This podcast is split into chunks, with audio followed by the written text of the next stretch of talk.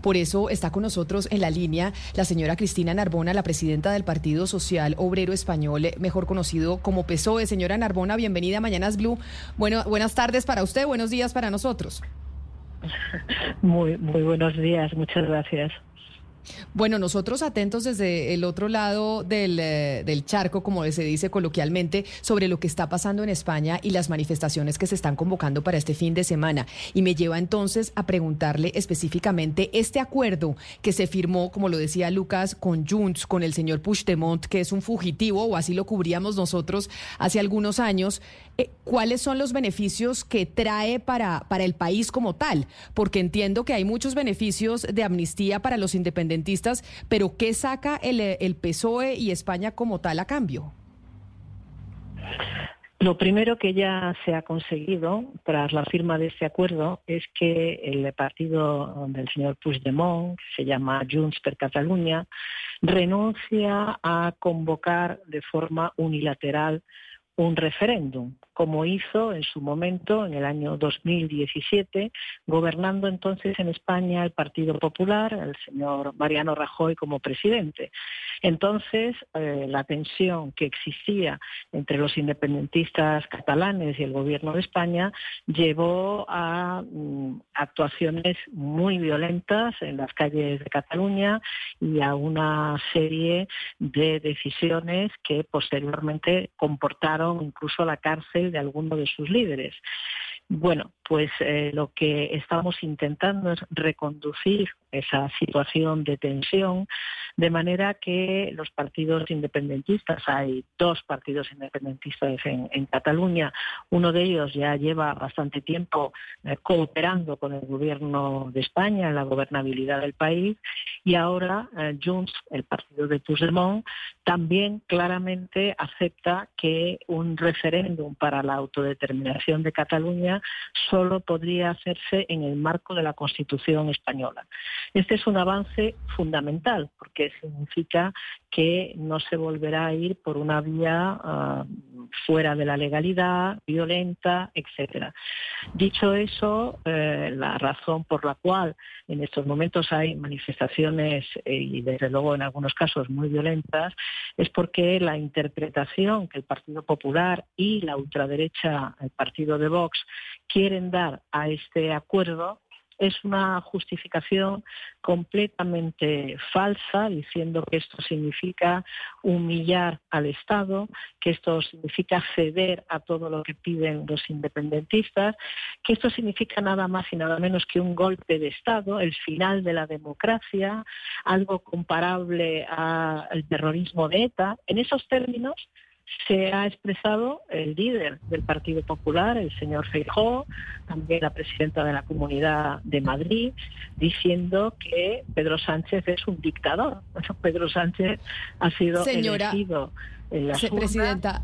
Presidenta Narbona, ya que usted menciona al PP y al señor Feijó, nosotros pues seguimos eh, los debates en su momento antes de las elecciones prematuras que se, que se convocaron. Y el señor Feijó en uno de esos debates le decía al señor Pedro Sánchez que pues le proponía un acuerdo, que quien ganara electoralmente pues hiciera un eh, gobierno, hiciera partido de gobierno con su contraparte. ¿Por qué es mejor hacer gobierno con Junts y someterse a todo esto? Que a, todas estas críticas y estar negociando con quienes eh, tenían pues unas acusaciones jurídicas y no hacerlo, por ejemplo, con el PP. ¿Por qué no negociar con el PP? De pronto usted dirá, tal vez usted no conoce la política española y eso es imposible, pero ¿no sería mejor para su país hacer una negociación entre las partes? porque es mejor negociar con Junts que con el PP? Se lo explico se lo explico porque lo va a entender enseguida. En España, en estos momentos, hay 140 ayuntamientos en los cuales el Partido Popular está gobernando con el apoyo de Vox. Muchos de ellos eh, son ayuntamientos en los que la lista más votada, eh, el candidato que ha tenido más votos, era el candidato socialista pero el Partido Popular, sumando sus votos con los de la extrema derecha, gobierna en 140 eh, ayuntamientos en España, algunos de ellos grandes ayuntamientos, y en cinco gobiernos regionales. Y no solo eso, sino que incluso allí donde no necesita el apoyo de la extrema derecha, el Partido Popular está defendiendo posiciones absolutamente de extrema derecha. Y durante toda la campaña electoral, el señor Feijó, al mismo tiempo que decía que por qué no se dejaba gobernar a la lista más votada, a continuación decía que él quería gobernar para derogar el sanchismo, es decir, para derogar todas las leyes que durante estos cuatro años han significado avances sociales muy importantes. Así que es una manifestación de un cinismo impresionante y de una enorme irresponsabilidad en este momento, llamando a la movilización de la ciudadanía como si hubiera en España un golpe de Estado. Y la única vez que en democracia en los años recientes ha habido un problema grave fue precisamente gobernando el Partido Popular cuando los líderes independentistas plantearon la separación de Cataluña. Por lo tanto, el señor Feijó dice una cosa y hace otra y es imposible tener ningún acuerdo con alguien que está ya gobernando en ayuntamientos y comunidades autónomas para revertir todos los avances sociales del gobierno de Pedro Sánchez. Doctora Narbona, quedan 17 días para el 27 de noviembre, que es esa fecha límite para conseguir la investidura. ¿Cuáles son los siguientes pasos que quedan después de estos acuerdos? ¿Y se va a registrar esta ley de amnistía en el Congreso antes de la sesión de investidura, que a propósito ya tiene alguna fecha? Eh, mire, la previsión es que el debate de investidura tenga lugar el próximo miércoles y jueves. En estos momentos eso es lo previsible. Eh, eh, Pedro Sánchez ha conseguido ya acuerdos que significan 179 votos a favor, con lo cual está por encima de la mayoría absoluta inclusive. Y antes de ese debate de investidura se va a registrar la proposición de ley sobre amnistía. Todavía no se ha registrado a esta hora, pero va a estar registrada muy pronto. Y tendremos ese debate eh, que quiero recordar que el señor Fijó tuvo también su oportunidad hace un par de meses cuando se presentó y su único valedor, el único partido que aceptaba apoyarle era la extrema derecha. Ni siquiera, ni siquiera partidos que son claramente conservadores, como es el Partido Nacionalista Vasco, quería apoyar a Fijo precisamente por lo que he dicho antes, porque en ese momento ya el Partido Popular había aceptado gobernar en muchos territorios, en muchos ayuntamientos, con el apoyo de Vox, lo que significa ceder a las exigencias del partido de ultraderecha en materia, por ejemplo, de lucha contra la violencia de género, en materia de atención a los inmigrantes, en materia de derechos de las eh, comunidades LGTBI, en fin, en una serie de cuestiones que eh, significan un retroceso incluso de posiciones que el Partido Popular hasta hace relativamente poco defendía. Señora Narbona, cuando se someten las cosas a referendo y ustedes allá en Europa pues tienen la experiencia y nosotros aquí en Colombia también muchas veces salen mal. Y eso pasó con el Brexit en el Reino Unido, a nosotros nos pasó aquí con el proceso de paz y me lleva... A, eh, esto se lo digo por lo que usted dice que en la negociación eh, se logró que Junts aceptara no hacer un referendo unilateral. Eso quiere decir que existe la posibilidad de que en un futuro en Cataluña haya un referendo para que ellos declaren la independencia? No, porque lo que está por escrito es que Junts eh, acepta plantear un referéndum en los términos previstos por la Constitución española. En el artículo 92 de nuestra Constitución se dice que se puede someter a la consulta de todos los españoles, no de una parte de España, sino de todos los españoles, se les puede someter una consulta que haya sido autorizada por eh, el Parlamento, es decir, que tenga una mayoría absoluta en el Parlamento como soporte y que sea planteada desde el Gobierno y eh, con eh, la autorización también del jefe del Estado. Eh, en la medida que Junts lo plantea en esos términos, eso no se va a producir en absoluto. Y además, en el texto que ayer firmamos, lo que se decía es cuáles son las cosas en las que se está de acuerdo y cuáles en las que no se está de acuerdo. Y efectivamente una de las cosas en las que no se está de acuerdo es en la pretensión incluso de un referéndum pactado de acuerdo con la Constitución que eh, desearía el partido oh, de Junts. Eh, a continuación se dice eh, el Partido Socialista no acepta ese referéndum y entiende que se puede avanzar de manera positiva en el diálogo con los partidos independentistas de Cataluña para mejorar el autogobierno de Cataluña sin quebrar, sin quebrar la convivencia, que es lo que entendemos que un referéndum de este tipo generaría. Nosotros nos hemos opuesto siempre a que se plantee un referéndum incluso en esos términos que prevé la Constitución española. Creemos que lo adecuado es incentivar al máximo la convivencia dentro de Cataluña, donde hay en estos momentos una mayoría de ciudadanos que no quieren la independencia, aunque todavía el peso de los partidos independentistas es muy notable, pero en las últimas elecciones generales, por ejemplo, el partido más votado en Cataluña ha sido el Partido Socialista.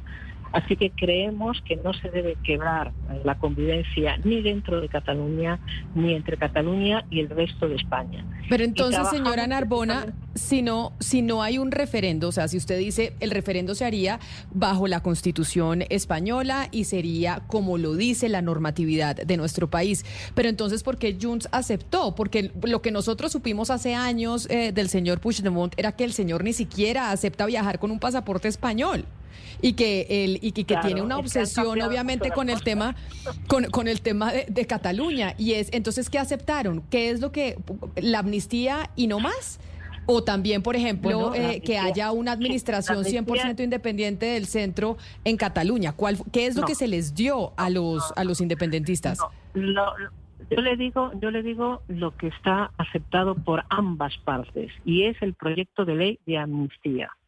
para que eh, muchas personas que participaron en la organización del referéndum ilegal, en la declaración ilegal unilateral de independencia, en todos aquellos actos del año 2017, puedan ver perdonados sus delitos. Ahí hay, sobre todo, fíjese, funcionarios públicos, directores de colegios que permitieron que se pusieran las urnas para que se votara, personas que, lógicamente, eh, obedecían a la jerarquía correspondiente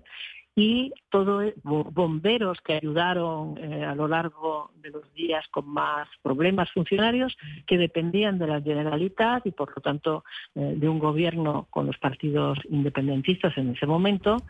Y a todos ellos lo que plantea lo que planteará la ley de amnistía será perdonar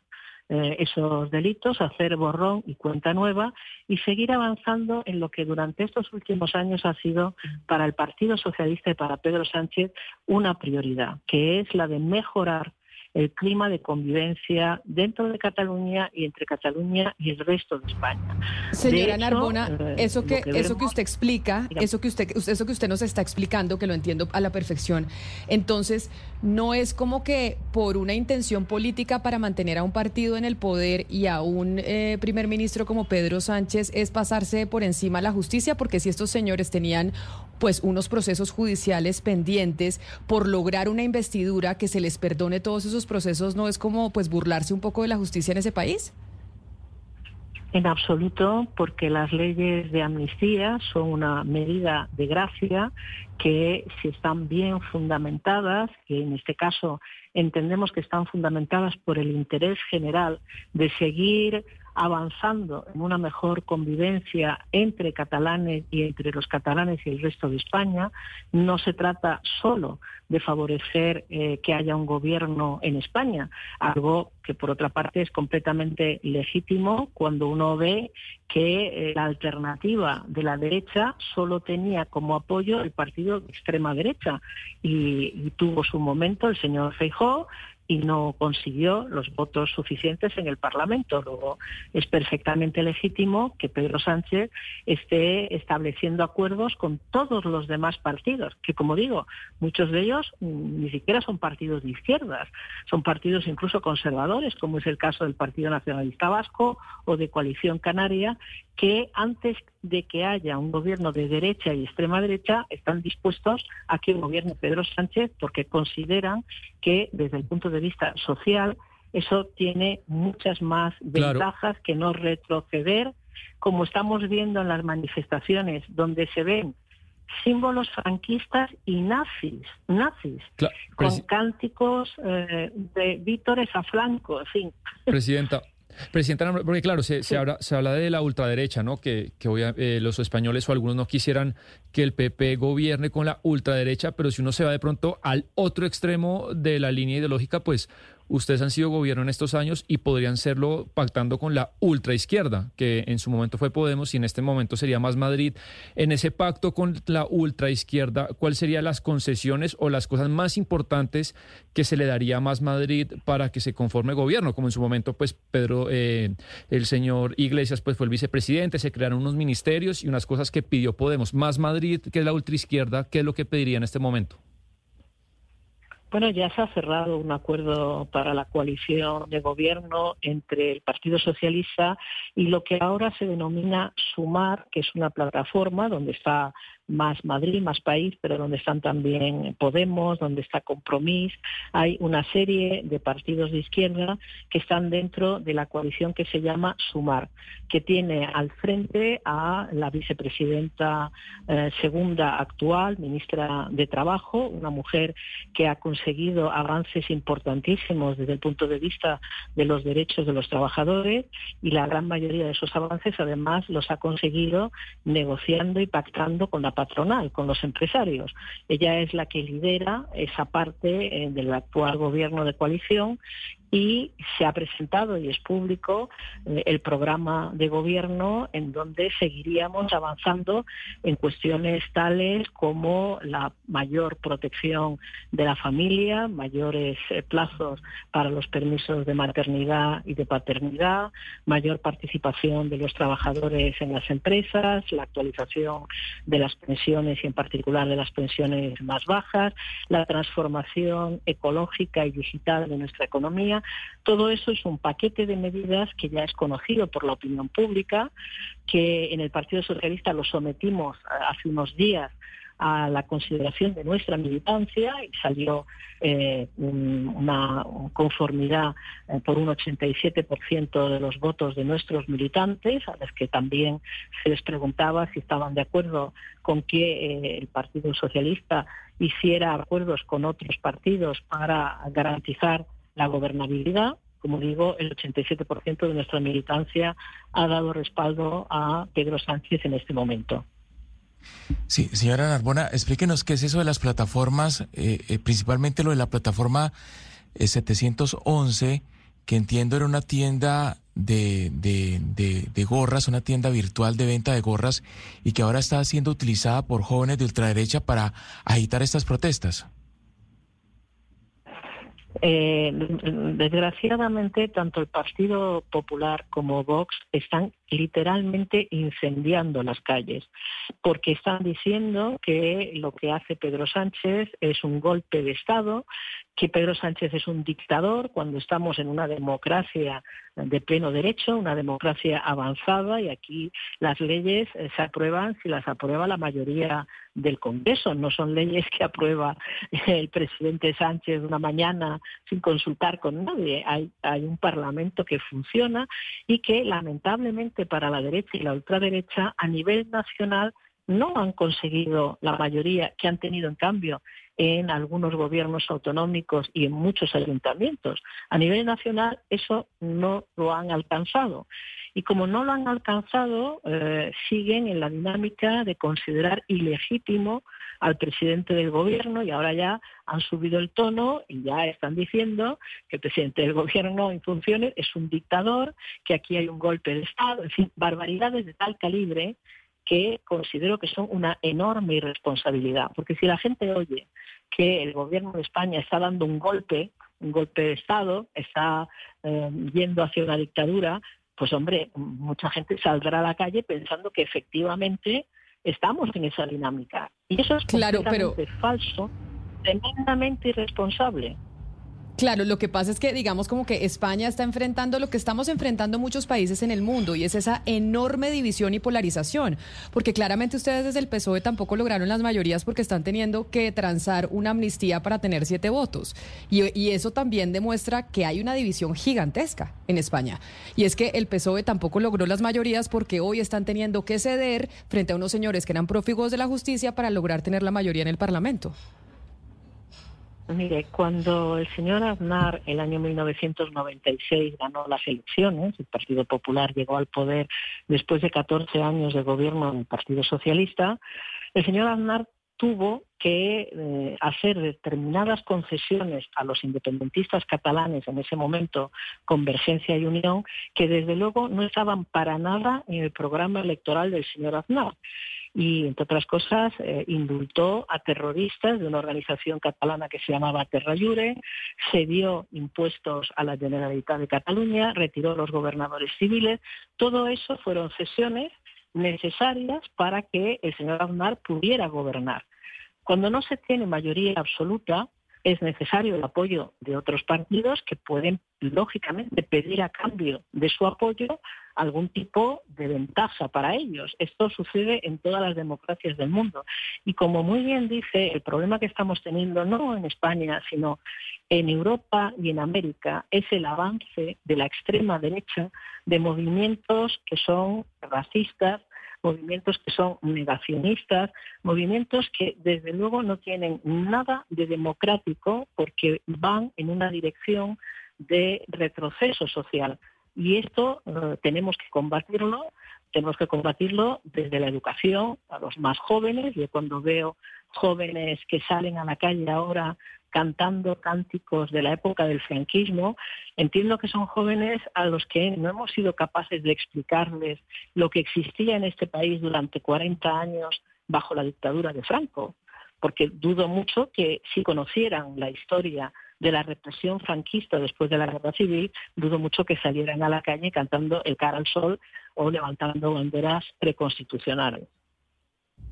Pues mire, señora Narbona, qué interesante poder hablar eh, con usted y entender como presidenta del Partido Social Obrero Español la situación que están enfrentando ustedes en estos momentos y lo que genera esa manifestación eh, del domingo. Vamos a ver qué tan nutrida es y esperemos pues que no vaya a ser eh, violenta y que todo se, se den calma, porque pues finalmente no importa si es de derecha, de ultraizquierda, de lo que sea, las manifestaciones siempre son...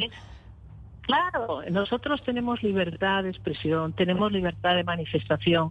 Y mire, estos días están pegando a los periodistas, pegando a los periodistas y diciendo prensa española, prensa manipuladora,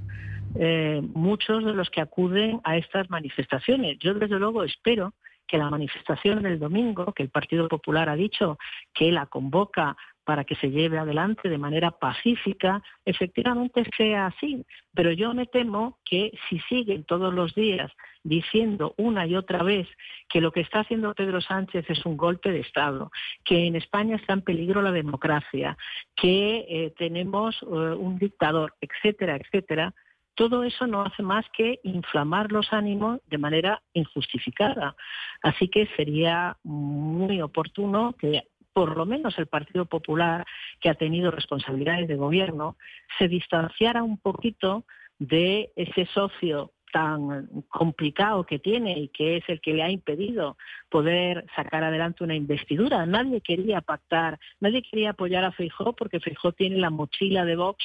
que le impide que otros partidos quieran eh, apoyarle. Esa es la realidad. Bueno, pues eh, en estos momentos esta es la situación de nuestro país, donde creo que hay que hacer todo el esfuerzo por bajar la tensión, por dialogar, por entenderse y el lugar del diálogo y del entendimiento es el Parlamento. Y la próxima semana cada grupo parlamentario, cada partido político va a tener la posibilidad de expresar cuáles son sus eh, prioridades, eh, por qué eh, acepta o no acepta la investidura de Pedro Sánchez. Es en el Parlamento donde debemos ser capaces de defender nuestras posiciones políticas de manera pacífica. Me quedaría entonces una última duda. Usted insiste en decir que la mochila de Vox es la que no permite que, cuando me explicaba, no permite que haya un acuerdo entre el PSOE y el PP, sabiendo que son históricamente partidos opositores. Pero si el PP soltara esa mochila de Vox por el bien de España, viéndolo desde afuera, ¿estarían eh, desde el PSOE dispuestos a hacer eh, una alianza con, eh, con el PP en esta oportunidad? No para siempre, sino en esta oportunidad de extrema polarización y tensión. Pero como le decía antes, en estos momentos hay 140 gobiernos municipales que están unidos. En esos gobiernos municipales, PP y Vox, y cinco gobiernos autónomos y en ningún momento... Claro, pero a nivel, a, nivel nacional la historia puede ser distinta. Digamos que acá nosotros acabamos de tener elecciones regionales y a nivel nacional y regional las cosas cambian mucho. Si se soltase esa maleta, yo sé que es una utopía, pero si se soltase esa maleta de Vox, ¿ustedes estarían dispuestos? Eh,